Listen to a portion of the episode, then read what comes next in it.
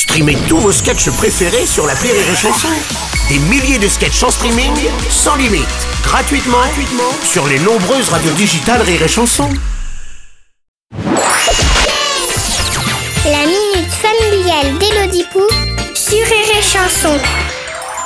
Chère Elodie, la semaine dernière, Tata Sarouel, elle est venue prendre le thé à la maison. Ah, ça va Enfin, c'est pas vraiment du thé, c'est juste une rondelle de citron bio dans de l'eau chaude charbonnée à la source et purifiée par un moine bouddhiste autodidacte.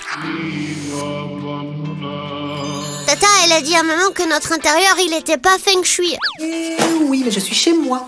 Ça veut dire quoi, feng shui? Maman, elle dit toujours que Tata Sarouel, elle va finir par vivre nue avec un troupeau de belettes dans une yourte. Bah, j'espère que ce sera une yourte bio, hein, parce que Tata, elle aime pas les yourtes industrielles. Cher Bilout, le feng shui est l'art de placer ton mobilier dans l'espace de ton habitation afin de laisser circuler les énergies. Ça me change de mes réunions sur la géolocalisation des ressources pétrolières.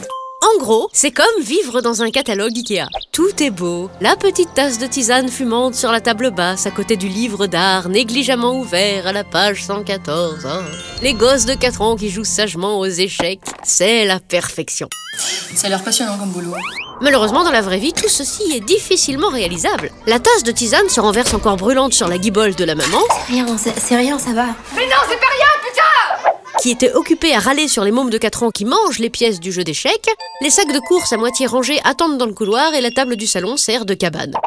En bref, on fait ce qu'on peut avec la vie qu'on a. Quant à ta tata Saroel, j'espère aussi que sa yourte sera nature. Ce serait bête de devoir cohabiter avec des fruits rouges et des baies sauvages.